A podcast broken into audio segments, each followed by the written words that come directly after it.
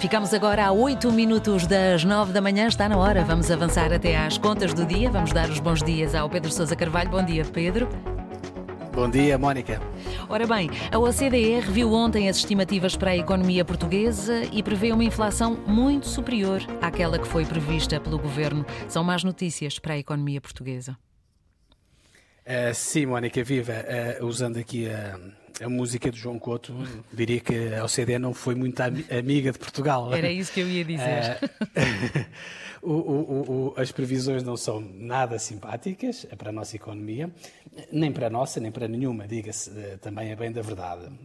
Em relação ao crescimento, Mónica, a OCDE prevê que a economia portuguesa cresça 6,7% este ano, mas depois vai dar um trambolhão no próximo ano, em 2023, e deverá crescer apenas uh, cerca de 1%.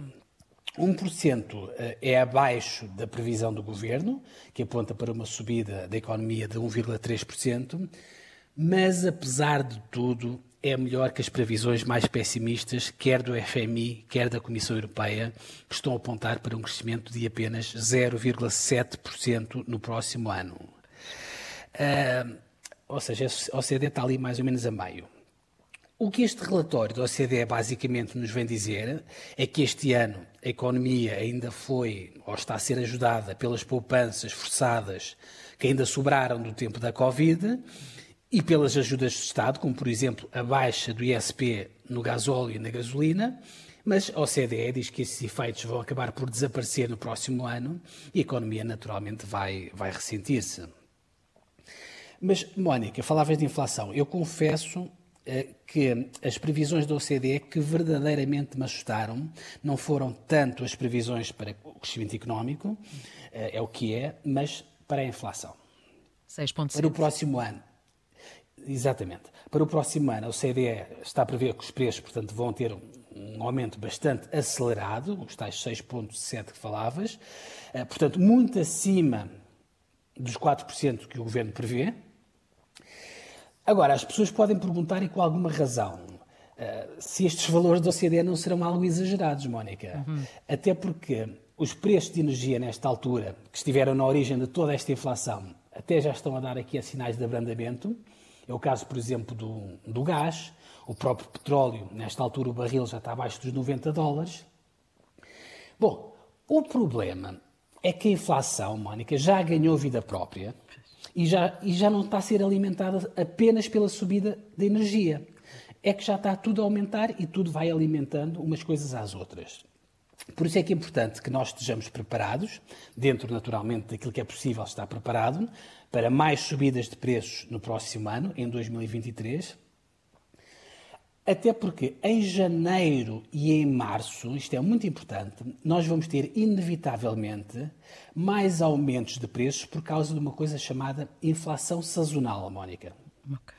O que é que é isto, inflação sazonal? Eu, eu, há coisa de uma semana ou duas semanas, fiz uma análise no, no Jornal de Negócios àquilo que é a evolução dos preços do INE nos últimos 75 anos. E cheguei aqui a duas conclusões. A primeira conclusão é que Historicamente, janeiro é o mês em que se verifica o maior aumento de preços de serviços. Uhum. Portanto, historicamente, janeiro é o mês em que aumentam, sei lá, os serviços de telecomunicações, eh, as portagens, aumenta tudo, serviços, até as inspeções obrigatórias dos automóveis aumentam em janeiro. Ou seja, temos de estar preparados para tudo aumentar em janeiro, porque todos os anos, historicamente, é assim e, naturalmente, este ano não vai ser exceção. Muito pelo contrário. Claro. Isto uh, em relação aos serviços. Em relação ao preço dos bens e produtos, portanto, as coisas que nós compramos, uh, compramos nas lojas, uh, o mês de maior aumento costuma ser o mês de março, não é o janeiro, é março. Porquê? Porque janeiro e fevereiro são tipicamente meses de saldos, uhum. de promoções pós-natal e também é a altura que as agências de viagem fazem descontos já a, a, a vender viagens com desconto já para o verão. Ou seja, em março é que vamos ter novamente um aumento sazonal de preço dos produtos. Ou seja, em janeiro aumentam os serviços e em março aumentam os bens e produtos. Okay. Daí eu dizer, Mónica, que uh, dentro do possível, Uh, e eu sei que o possível às vezes não é fácil, uh, temos de estar preparados para mais aumentos de preços. Agora, se vão ser os 6,6% ou 6,7% previstos pela OCDE, não sei, eu espero bem que não, uh, mas que vai haver mais aumentos de preço, Mónica disse, não tenhamos a menor das, das dúvidas. Enfim, Termino hoje com esta previsão, Mónica. Infelizmente não é, não é muito animadora e muito simpática, mas é, mas é o que é. Muito bem, Pedro Sousa Carvalho. Eu vou ler e deixo aqui o recado, então, esta análise de Pedro Sousa Carvalho no Jornal de Negócios. Vou fazer isso depois das 10. Pedro Sousa Carvalho, até amanhã. Antena 1.